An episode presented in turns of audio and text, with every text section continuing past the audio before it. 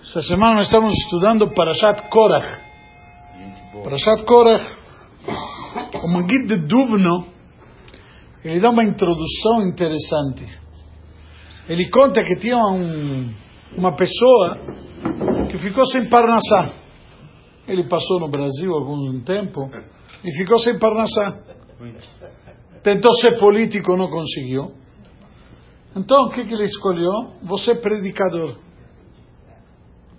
E foi predicador, faz prédica. Fala, fala, falatório. Então, ele vai de, ele vai de sinagoga em sinagoga e lá o pessoal que gostou dá uns, uns trocos para ele. Não deve ser no Brasil porque o pessoal não dá troco nem quando cala a boca, menos ainda quando fala.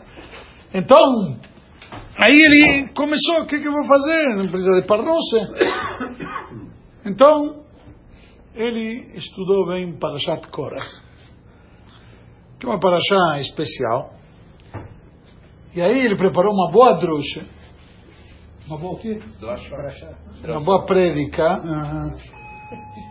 E então, e então ele, ele começou falando de Korach. Aí quando ele falou de Korach, ele justamente ele tem lá, tem lá, tem lá, tem lá, tem lá. Boa noite. Boa noite. Então ele falou e foi teve sucesso. Só que ele se deparou com um problema. Qual o problema? Parashat Korach é uma semana no ano. E o resto do ano? Fazemos o quê? Como fazemos o resto do ano? Tem que, tem que, tem que continuar falando. Então ele encontrou, um- ele deu um jeitinho. Qual é o jeitinho? Não. Ele foi e arrumou um cachorrinho. E ele todo Shabbat ia na sinagoga, na sexta-feira ia para o Chames, dava os trocos e o Chames, o Chames soltava o cachorro. Ele falava, olha, eu vou te fazer um sinal, quando chegar a hora você solta o cachorro. Dito e feito. Ele começava, e Chaves, estimado público, digníssimo rabino, senhoras e senhores, este é um Shabbat muito especial, nós estamos vendo esta semana Parashat, e de repente soltava o cachorrinho, aí ele viu o cachorro na sinagoga, ah, vendo o cachorro na sinagoga eu me lembro de Korach, e aí ele soltava a história de Korach. Por que isto daqui? Justamente Rashi começa o comentário na Parashá dizendo Parashá Zu Yafani Dreshet. Esta Parashá está bem comentada. Se refere que está bem comentada no, no Midrash Rabi. Ou seja, ele traz o comentário baseado neste Midrash da Rabi Tanhuma. Porém, dizem os sábios, podemos pegar também a frase pequena de, de, de introdução do Rashi. Esta paraxá está bem comentada. Esta porção é sempre atual. Sempre está bem comentada. Se você vai em qualquer lugar e falar sobre esta paraxá, mesmo que você não conheça ninguém, esta paraxá vai cair como luva. Por quê? A paraxá que fala da discórdia, da briga, dos atritos. E onde não tem pessoas que não têm atritos? Onde não tem discórdia? Por isso que ele soltava o cachorro e a paraxá de Korach sempre caía. E no final dava certo. Porque você falar de briga, de ciúmes, de inveja, de cobiça, de ambição, é sempre atual, lamentavelmente. Por isso que dizem nos olhos a primeira frase da Rashi, Parashá Zuyafani Dreshet, esta Parashá está bem comentada, é bonito, porque lamentavelmente, onde você for, ela, ela se encaixa. Onde for as circunstâncias, só precisa do quê? De, de, do, do motivo, soltar os cachorros. Então, às vezes, é simples, só você começar a dar o shiur, que sempre tem alguém que vai fazer um comentário, alguma coisa, alguma besteira, tem que, tem que comentar. Ah, sim, é verdade isso. Não precisa fazer, dar exemplos. Ou ser um exemplo. Então, Na realidade, essa paraxá, essa semana é Parashat Korah. O que, que aconteceu com Korah? Quem era Korah? Korah, na prática, é um homem muito inteligente. Inclusive, está escrito em hebraico, se utiliza a expressão que ouviu, Korah era muito rico. Dizem que era Ashir que Korah. Quando dizer que alguém é muito rico, não diz que é rico que nem Safra, é que nem Korah. É mais. Korah era superior. Tu pergunta nos sábios o que, que aconteceu. O que, que o cara precisava ir procurar encrenca justo com quem? Moshe. Com Moshe. E essa história da ambição, ciúmes, inveja, aquele que rodef kavod, como diz o Perkei Avot, aquele que persegue honrarias, e essas honrarias te levam para o beleleu, literalmente, o, quando você tem essas condições, essa situação, que você literalmente tem entra numa briga que não é tua sequer. E nós vamos ver aqui vários assuntos que a Parashá de Korach nos ensina muito importantes. Parashá de Korach não é simplesmente um episódio que aconteceu no deserto, na época que o povo estava na travessia depois da saída do Egito, antes de chegar na terra de Israel. Parashá de Korach é atual. Porque me diga onde não tem briga, onde não tem discórdia, lamentavelmente. E principalmente com dor. A gente fala que em Israel, entre os Yehudim, dois, dois Yehudim? Três opiniões. Por que só três? Oh, às vezes mais. Já anulou alguma? Na realidade é isso. Se você vai ver, fulano fez tal coisa, é difícil ouvir um elogio. A dor, a dor de cotovelo. É difícil dizer, puxa, que legal. Foi bem na prova? Está tudo certo com você? Que legal. Baruch Hashem. É difícil a gente ver as pessoas se alegrarem com sucesso alheio. Ao contrário. O comum é que a gente vive numa sociedade que, ao contrário. E por quê? Isto é Korah.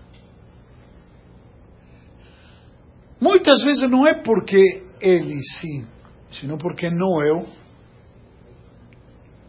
Aconteceu, fulano ganhou. Ah, não, mas eu também quero ganhar. Eu também mereço. Ou talvez eu mereço mais. Que é todo motivo da inveja, da cobiça. Korah nos representa isto. Vamos entender um pouquinho o que, que aconteceu, como chegamos, o que, que aprendemos disto. Korach era primo de Moshe. Moshe era filho de quem? Amram. Amram eram quatro irmãos. Na verdade. E a Torá começa nos dizendo: Vai Korach, Ben Itzar, Korach era filho de Itzar, Ben Keat, Ben Levi. Da tribo de Levi. Certo? Que inclusive Rashi diz: que por que não mencionou também que Levi era filho de Jacob? Por que não diz? Porque Jacob chegou uma hora que pediu quando, quando tiver machloket, que não seja lembrado o meu nome. Jacob pediu, eu não quero participar. Jacob teve a dignidade de ter 12 filhos que já brigaram bastante entre si. Ao ponto que 10 filhos conseguiram, queriam matar um, nove queriam matar um, e dez venderam, no final venderam como escravo. Gente fina. Jacob falou, não quero participar de Machloket.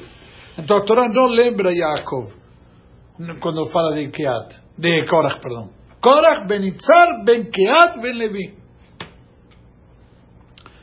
E nos conta que Moshe era filho de Amram.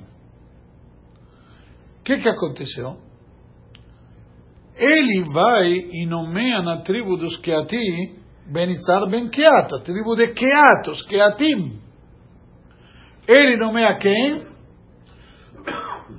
Elitzafan Ben Uziel. Elitzafan Ben Uziel foi nomeado líder daquela família. Veio Korach e disse: Espera aí. Chega. Isto não aguento mais. Moshe pegou para si ser rei. Meile. Aaron Cohen, seu irmão, nepotismo, parece Brasília. Tá bom, vai. Não, tem o ministro dos esportes, como é, que está dando bagunça agora. É você que é da polícia. Perfeitamente. Porque ele está chegando. Então, então, aí veio Moshe e nomeia Elitzafan, descendente de Uziel, que era o irmão mais novo, como líder. Peraí. Amram era o mais velho, Meile. Mas depois vem quem? Keat. Então, quem é descendente de Keat? Oh, eu estou aqui. E Moshe nomeou ele, e ele começou a fazer uma revolta.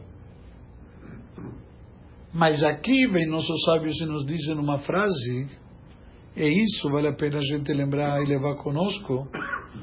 O problema que tem de ser o oi lishchino. Coitado do malvado e coitado de seu vizinho. A gente tem que ter muito cuidado quem são os nossos vizinhos. Quem temos do lado. Não é brincadeira. A gente aprende isso aonde? Na Paraxá. Korach vai brigar com Moshe sobre os cargos da tribo de Levi. E quem está brigando com ele? Veitor, Liab, pega quem? Perdão? Vedatar va'avirar beon ben pelet bnei Reuben. Datan, Aviran, on ben pelet, da tribo de onde? De onde? Reuben. Peraí. Desde quando a tribo de Reuben pode ser Levi? Desde quando eles podem pegar trabalhos dentro do Mishkan, etc.? Entraram numa briga por quê? Nossos sábios dizem por quê, e Rashi comenta isto, quando eles estavam acampando durante os 40 anos, eles se deslocaram como se fosse numa formação.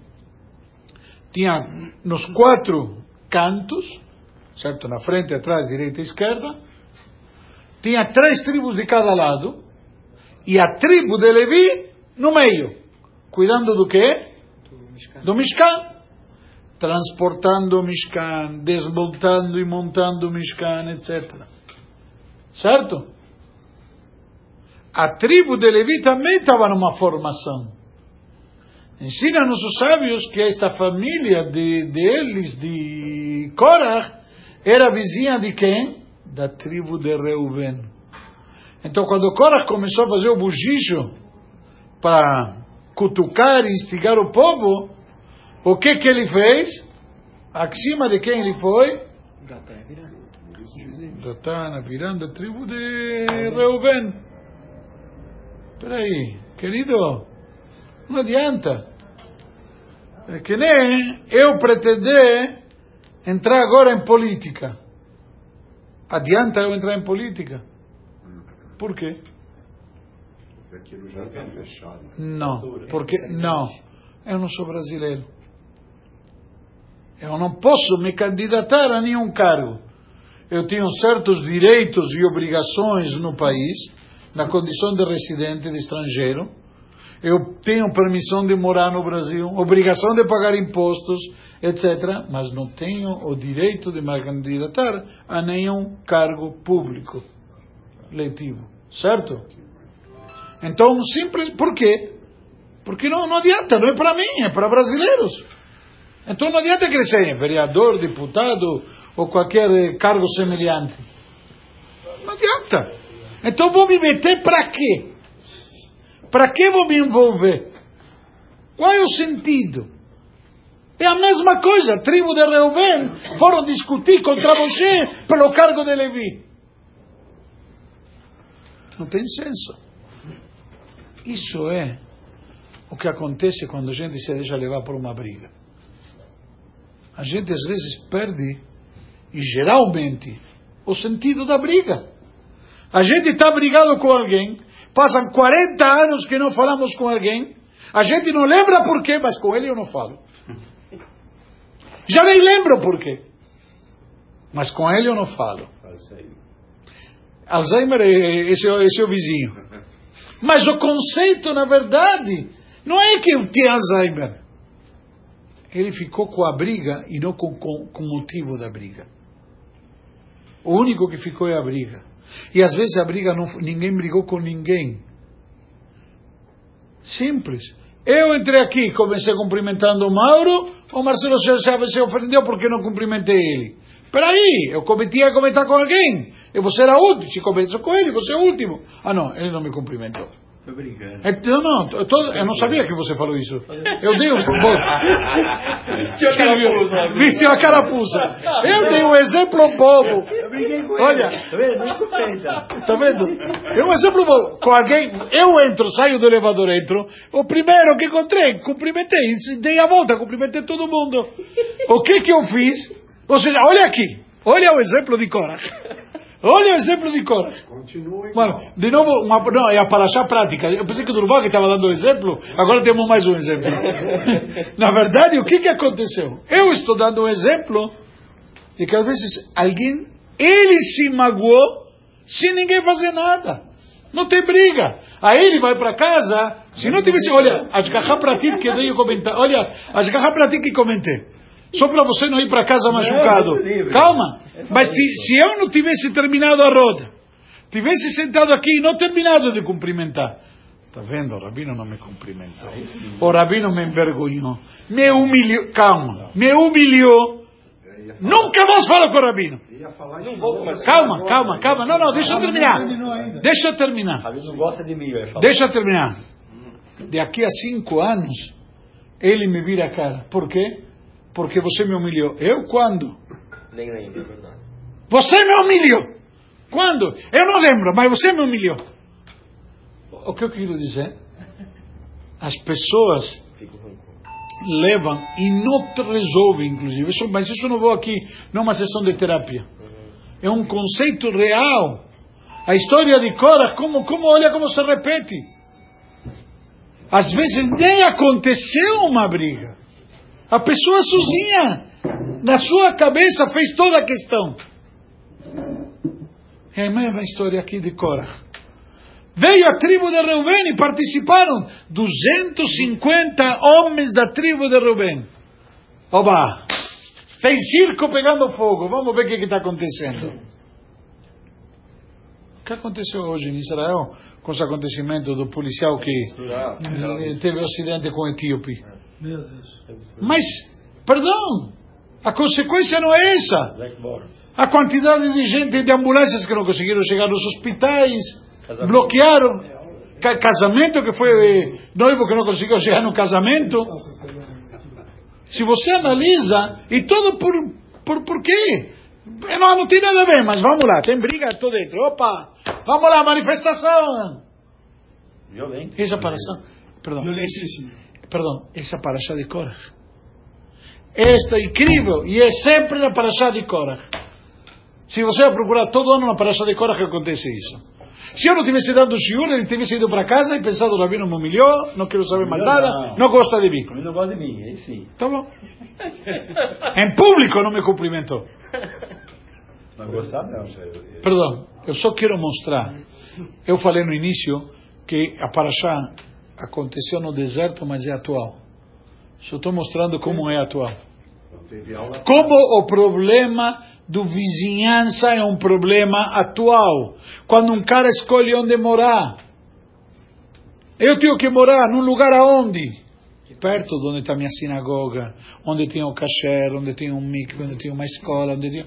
Não adianta, é importante Parnassá, mas não adianta às vezes os sacrifícios que a gente faz. Não adianta ir morar no meio do Tucuruvi, onde não vou ter uma educação judaica para meus filhos, não vou ter um shir, não vou ter kasher, não vou ter nada. E depois dizer, o que, que eu vou fazer? Aqui não tem nada. Perdão, não vai então. A vizinhança, você é responsável, a vizinhança que você escolhe. Um pai tem a obrigação de morar em um lugar onde ele possa dar educação judaica aos seus filhos. Ou que ele tenha no mínimo outros pais, vizinhos, que podem fazer entre todos um rodízio, um revezamento de quem vai levar as crianças na escola. Mas cada um tem esse, tem, temos esse compromisso. A, a questão da vizinhança, tem a vizinhança negativa e a vizinhança positiva, ao contrário. A gente diz, me diga com quem andas. E da mesma maneira. Se você anda com alguém que não presta, você se deixa influenciar e levar por ele os modelos, os parâmetros, os, os, os exemplos. Com todo respeito, tinha um casal da sinagoga veio falar comigo, consultar uma vez sobre três opções que eles tinham de escola que estavam na discussão entre o marido e a mulher, queria a minha opinião sobre que escola mandar os filhos. O primeiro filho na época, já tem três. Aí eles consultando comigo, e eu mencionei a Parashá da semana, de Korah, como exemplo, um detalhe que muitos pais não. Quem vão ser os amigos de teus filhos? Lamentavelmente, muitos pais escolhem escola por uma questão salarial, é, um, é uma situação que deve ser ponderada. Outros, por uma questão geográfica, ah, que está mais perto de casa, é fácil. E muitos poucos pela proposta, pela, não, não, pela, pior, pela proposta educacional, pelos exemplos, quem são os professores? Quais são os exemplos que vão ajudar a formar o caráter e a personalidade de teu filho? Que tipo de exemplos humanos? Que valores são transmitidos? E o valor não é ensinado num livro, o valor é a conduta. E o jeito. E principalmente, quem vai ser os vizinhos de teus filhos durante sete, oito, nove anos, quando se começa a formar a personalidade deles? Quais são os valores? São meninos, entre aspas, de famílias constituídas ou são meninos largados que o pai fala, olha, não me enjetou. Pega, pega o celular, pega o Nintendo, pega, como chama? O... PlayStation. Isso, PlayStation e... Ou isso com 7 e 8 anos. Com 10, 11 pega... Não, não, não, pega... Não, mas aí pega outra coisa. Aí já pega outra coisa. Lamentavelmente piores. Que viciam. Não que o celular e a PlayStation não vicie. Entendeu? Só mudaram de tipo de, de matéria de drogas, de, de, de vício. Lamentavelmente, isso é uma coisa que muitos pais não levam em consideração. É questão da vizinhança, com quem os filhos andam. É verdade, importante a educação que eu dou valores na minha casa. É verdade, educação é de casa. Não há dúvida, mas nós somos eremitas. Não podemos nos enganar.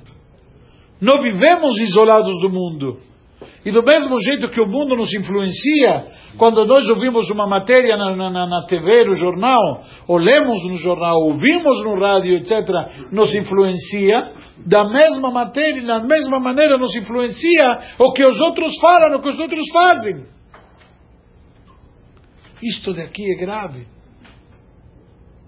E quantas vezes não passamos a levar valores e conceitos que a mídia nos vende? O maior formador de opinião no Brasil de modelo se chama Rede Globo. Grande porcaria. Neymar. Hum, lamentavelmente. Eu, não, eu, vou, eu vou fazer um comentário, eu gostei. Gostei porque você tocou um ponto que a sociedade leva a consideração. Quais são os ídolos que os jovens têm e seguem? Neymar e Anitta. Quais são os valores que eles representam para estes jovens? Exemplo de quê? Ostentação. Malandragem. Não, não. Eu não estou perguntando. Eu estou dizendo simplesmente o que significa ter, um ídolo. Quais são os valores? Isso lamentavelmente é vendido na nossa sociedade. O jovem cresce querendo ser o quê? Jogador de futebol. Não, ele não quer ser jogador de futebol. Famoso, famoso. Ele quer, ele quer a vida Mansa. não é, vazia, Artificial. artificial, vazia. Pensa na pessoa, não pensa que é vazia, cheia. Não, não é, não é na pessoa, porque ele não sabe. Imagem. Ele, ele, mas não é totalmente, totalmente vão. Quantas pessoas têm muito dinheiro e têm uma vida totalmente vazia? Ao contrário, a maioria deles, se você procurar, outro dia aqui me passou um link, eu não, não tive tempo de ver, mas eh, depois o me falou, era um, como era, tem um site que mostra todas as grandes eh, personalidades de Hollywood de 20, 30 anos atrás, como eles estão hoje em dia acabados. Ah. Já viu? Então, bom, eu não vi, mas você vê, e a maioria está acabado de quê? Viciados. Álcool, Droga. droga e sei lá o quê. Porque por mais que eram os grandes ícones e ídolos, Quebrados ainda. não, não, isso não me interessa, porque isso o dinheiro vai e vem. É. Mas os, os valores, os, os exemplos, o que, que eles fizeram das suas vidas, por quê? Porque as vidas deles eram vazias. Eles estavam procurando alguma coisa para preencher.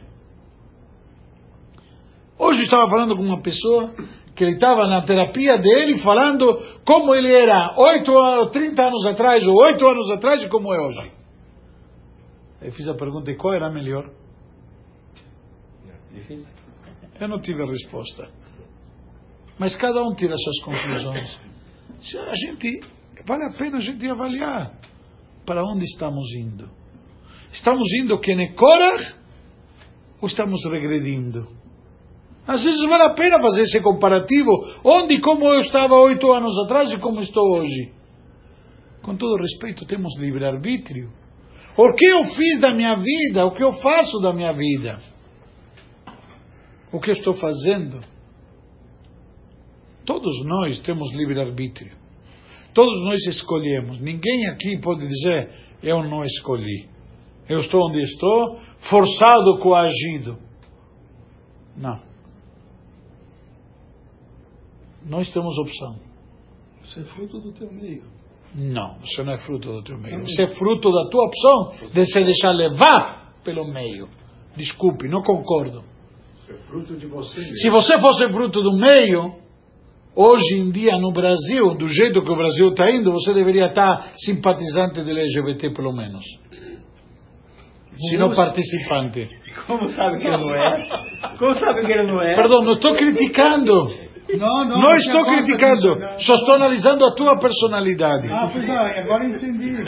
É uma questão, não é? Não é? É subjetivo. Se fosse fruto do meio, como você não é fruto do É, meio? mas é. Bom, Fruto, fruto do meio. Você é fruto proibido. Perdão, eu peguei as tuas palavras. Rabino, Mas, peraí. Nós somos resultado de nós e o. Ah, bravo, mas nós. também. Nós Não, e o meio. não, desculpa. Você que permite que o meio. Vo- Exatamente. Mas primeiro é você suas opções. Nós temos um compromisso pessoal conosco. Todo dia de manhã eu decido, eu vou trabalhar ou fico em casa. Eu vou dormir ou vou levantar para ir para o Shacharit. Eu decido o que eu faço. Não é o meio que decide por mim. Se eu vou hoje em dia, desculpa, vestir esta gravata, vou vestir outra, não é o meio que decide. A sociedade realmente hoje em dia no Brasil usa gravata, é cafona, é careta ou sei lá o quê. Mas eu sou rabino e eu me visto e eu tenho a opção de dizer como vou. Ou como alguns rabinos que não usam gravata, eu poderia decidir, não uso gravata. Eu tenho a opção, não é verdade? O Marcelo tem a opção de estar no trabalho onde ele está, desculpa, de equipar ou sem equipar, ele tem a opção. pessoas Ninguém forçou Você está ele. falando de pessoas adultas. Falar de crianças, se elas têm opções. Também. Elas sabem o que Também, mas eu, perdão, perdão, perdão, com todo respeito, é melhor você trocar de profissão, porque como advogado você é um fiasco. Começou toda a tua linha, começou toda a tua linha de raciocínio que você é fruto do meio. Agora o problema são as crianças. Só estou te demonstrando que, calma, Eu calma, Não, calma, não, não, deixa eu Eu terminar. tá- calmo, quem está nervoso é você. Não, você não me deixa falar. Interrompe com bobagem, isso é pior. Tá. É, Então, Posso é simples. com bobagem? Não, Não, tá sabe o que? Vem semana que vem dar as bobagens que eu não vou estar aí. Tem certeza? Eu vou estar viajando, Baruch Hashem. Então, simplesmente, quando a gente diz que a gente é fruto do meio, é porque você que preferiu jogar culpa nos outros. É uma questão, cada um é responsável dos seus atos. Eu tenho o direito de decidir o que eu faço da minha vida e eu decido. E na hora que eu não faço, eu decidi não fazer. Na hora que eu pego o celular e em vez de estudar um, um, qualquer coisa de Torá no celular, eu prefiro ficar lá no joguinho, foi uma opção minha. Uma opção minha, ninguém me forçou a nada. Na hora que eu estou nervoso, desculpa, eu saio com o carro, não é desculpa, é meio a, a sociedade. Está nervoso? Não sai de carro. Você pode machucar alguém. Ou você mesmo. Se está nervoso, não dirija. Não é desculpa dizer estou nervoso. E lamentavelmente vivemos numa sociedade e isso virou álibi. Desculpa. Ah, estou nervoso. Desculpa, está nervoso, fica em casa até se acalmar. Toma chuveiro gelado. Rivotril. Não, mas. E mesmo assim, se toma Rivotril, não dirige porque está sob efeito do Rivotril. Mas o conceito é o mesmo. Isso você é responsável. Não é fruto do meio. Esse é o ponto. Não é verdade? Esse é o ponto. Você é responsável pelas suas decisões. Pelas suas escolhas. E é coisa sua, está dentro de você. Então não é fruto de ninguém. Não, não é. O meio ambiente te seduz às vezes, às vezes para você fazer a coisa errada. Lógico. Depende, calma, não, mas depende de onde você está. Se você está em Yeshiva, o ambiente vai me seduzir para estudar. Agora, se eu vou para a balada, o ambiente vai me seduzir para outras coisas. Então, você, mas você escolhe para onde você vai. Você quer ir para a balada? Então não, não reclame. Então vai para a Yeshiva. Ou fica em casa. É simples. É que somos responsáveis das nossas escolhas. Sim. Isso E isso Korach nos traz aqui. Korach tinha toda a opção. E, e Korach influenciou o vizinho. O que eu tô, queria, queria trazer é simplesmente como a gente escolhe vizinhança. E a gente é responsável de escolher vizinhança. E muitas pessoas me falam, e vou te responder mais. Eu sou fruto da, da, da sociedade porque eu não posso escolher onde eu moro. Eu tenho um apartamento e não posso. E eu vou te dar o exemplo do Maurinho, com a esposa, que eles moravam num apartamento que não era conveniente. E eles mudaram, não conseguiram vender, sei lá o quê. Alugou dele por X, alugou o outro por X mais YZ, para estar perto da sinagoga, no andar que ele consegue subir de escada, etc e tal, e poder cumprir o Shabbat. O que que ele fez? Tomou uma atitude para honrar suas decisões. Lógico, era fácil, era cômodo jogar, ah, esse é meu apartamento que eu tenho e as condições que eu posso. Não é verdade. Mesmo numa situação dessas, ele optou, estou dando o exemplo daqui que está aqui presente. E nós fomos no apartamento dele e vimos que o apartamento é pequeno e com Baruch Hashem com muito calor e amor recebeu todos nós lá para um shiur. Convidei sim. Sei que não foi. Então, na prática, estou querendo mostrar aqui, fora de brincadeira, como mesmo numa sociedade e mesmo onde temos condições de alguma maneira que nos condicionam, temos a oportunidade e a possibilidade de dizer: chega com essa vida e eu vou mudar. O que chamamos em hebraico de Teshuvah, que fica meio radical, a Parashá de Korah nos coloca de uma forma social realmente mais fácil. E se você acha que esse ambiente não presta, muda de ambiente.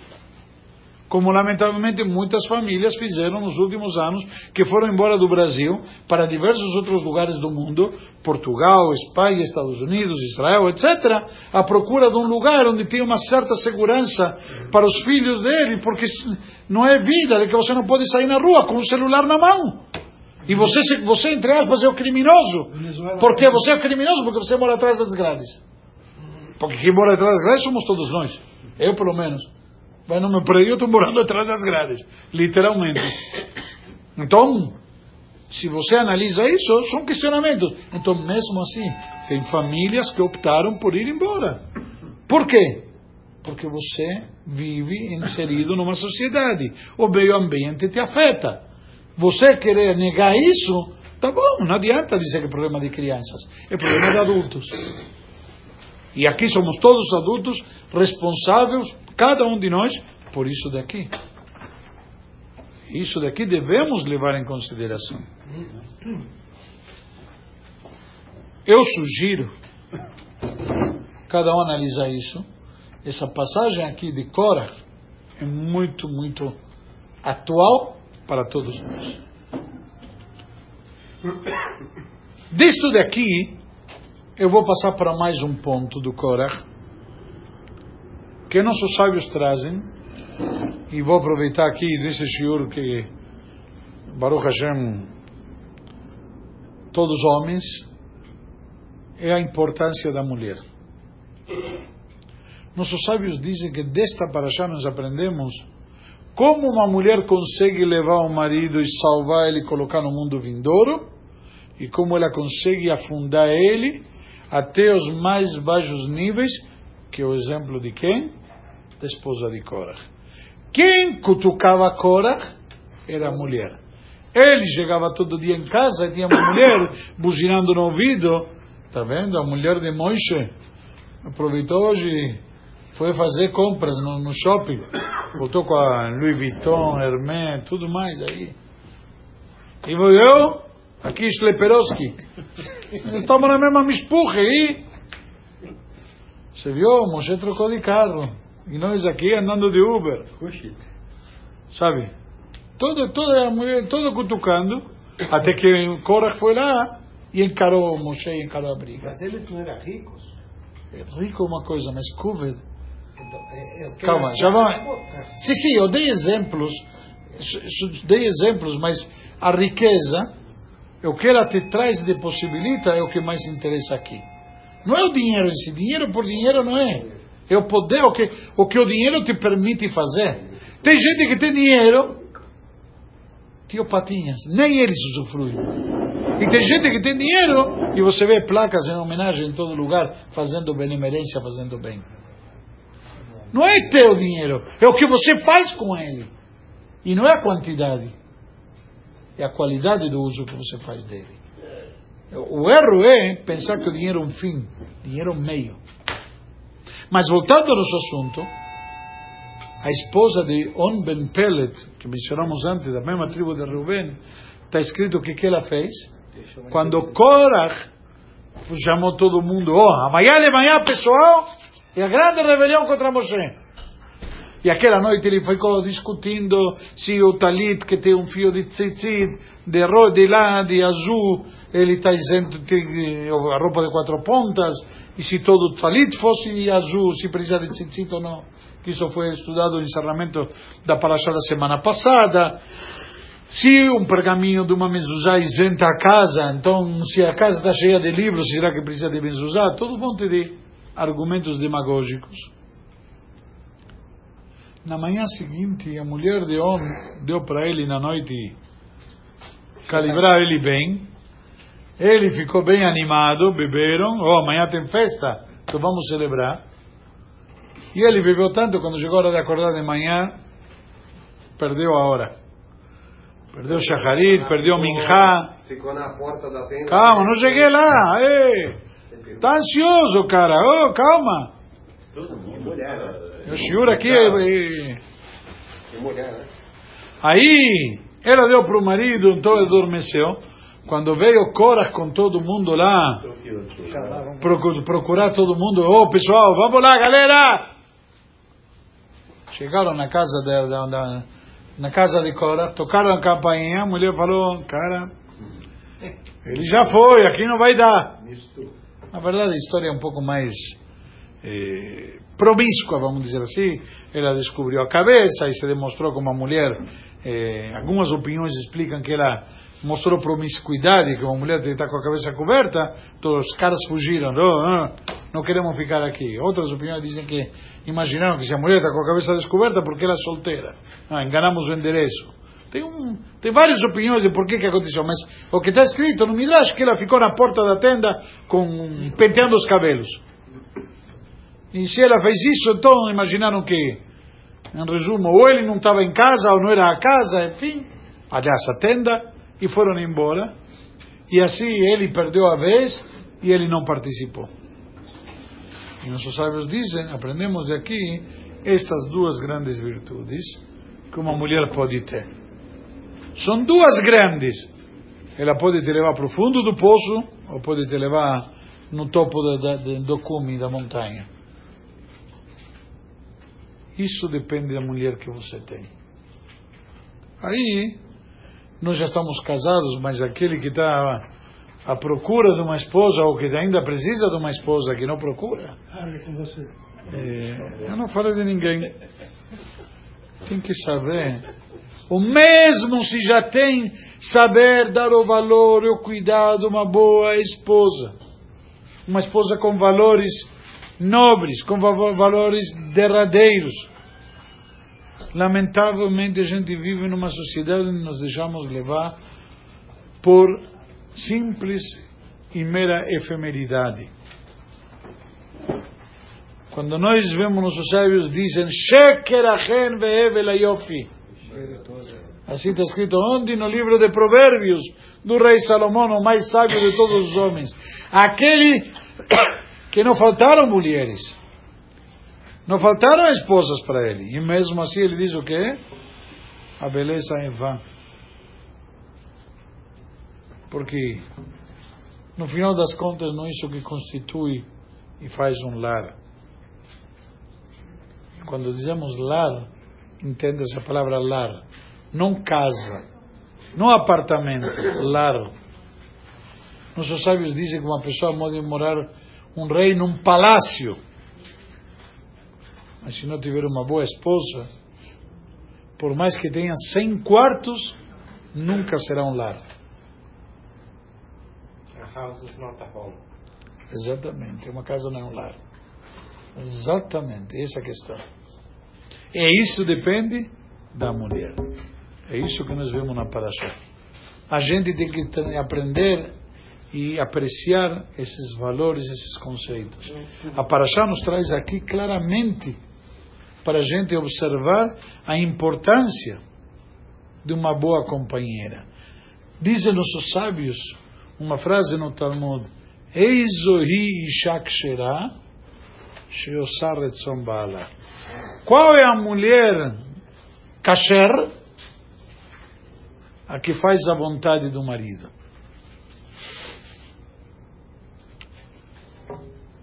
Que significa isto? Nós explicamos hoje uma vez aqui no Shiur, uma frase que eu gosto muito de comentar. O Mordecai, um comentarista do Talmud, ele explica essa frase, parece muito chauvinista, muito machista, parece sefaradi, uma mulher cacheira que faz a vontade do marido. Certo?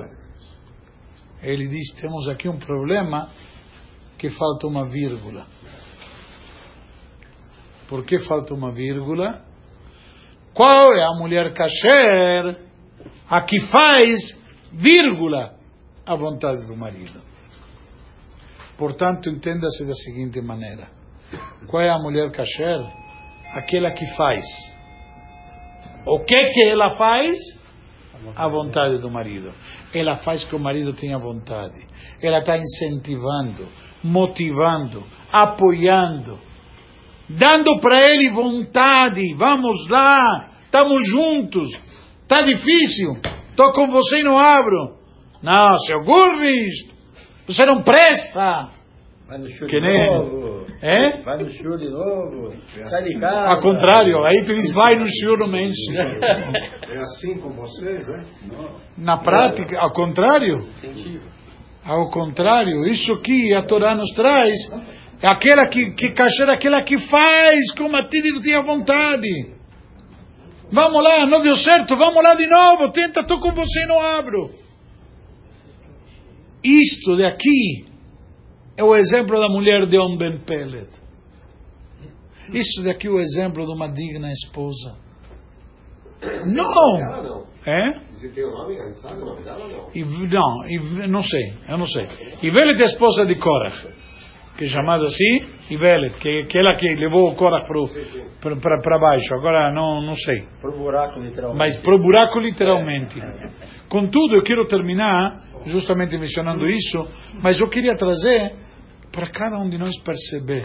Nossos sábios nos falam muito importante sobre o valor da mulher. E vou terminar essa frase que estava falando com um comentário do Rabi Yonatan Eibschitz, que ele traz no início na Torá, quando a Torá nos conta que Deus criou o homem e criou logo a mulher, certo? Então está escrito que quando Deus criou a mulher, antes de criar a mulher, o homem reclamou, etc. Diz a Torá, Eselo Ezer Kenegdo. Farei para ele uma ajuda na sua frente. Pergunta nossos sábios, como uma ajuda na sua frente? Não, ou é uma ajuda, ou está enfrentando ele. Em hebraico, Kenegdo é em frente, mas enfrentando. Contra. Contra ele. Então o que, que significa que uma mulher tá, ou te ajuda ou está na tua contra? O que, que significa? Então, calma. Um comentário é que se ela tá, se você teve méritos, aí depende de você, se você é um bom marido tem méritos, ela vai ser uma ajuda. Se não, ela vai te enfrentar. Vai estar sempre chocando e batendo com você. Essa é uma explicação. Rabiona Tanaevshitz explica, diz, não são duas coisas diferentes, é a mesma coisa. Ezer Kenegdo é uma ajuda te enfrentando. Diz, quando a mulher te ajuda, quando ela te enfrenta, quando ela te desafia para poder extrair o melhor de você, quando ela te coloca desafios, mas não no sentido negativo, como a gente diz, tem crítica, a crítica construtiva, só depende como você faz. Tá vendo? Nada dá certo, seu Gurnish, seu imprestável. Não. Por Olha. que o senhor me mirou a mim? É? Me olhou a mim quando falou. É, é que eu vi tua esposa outro dia. Cada um de nós devemos saber que às vezes quando, quando eu te desafio, ao contrário, eu consigo tirar o melhor de você. Um exemplo prático, professor que aperta o aluno, que exige do aluno. Ele pode ser que o aluno se sinta perseguido. Pô, meu professor me persegue. Mas dessa maneira vai sair um bom aluno, ele vai aprender. Definitiva, ele vai querer. Se ele vai dar certo, ele vai aprender. Caso contrário, o que, que é? Um prêmio à ignorância. Então, quando a mulher desafia o marido, ela consegue tornar ele alguém melhor. O que que nos torna melhores na academia? O desafio de, de, de vencer novas fronteiras. Se eu levantava 10 quilos, eu não sei se consigo, mas se levantava 10 quilos, e tentar levantar 12. É o desafio, aquele enfrentamento com a dificuldade que me faz mais forte. Da mesma maneira aqui. Diz Rav Yonatan o Passuco não fala de duas coisas diferentes, é o mesmo assunto. Justamente o enfrentamento nos traz o melhor. O enfrentamento traz de cada um de nós o melhor de nós mesmos. E cada um devemos aproveitar isto. Então, quando a mulher te enfrenta, ela está te ajudando. Por quê? Porque consegue o melhor de você. Que a gente possa aproveitar cada um de nós esses valores, esses conceitos, não cair na mesmice de Korah e aproveitar e aprender para escolher melhor as nossas brigas, os nossos desafios e se Deus quiser que possamos todos merecer sempre brachot hoje e sempre.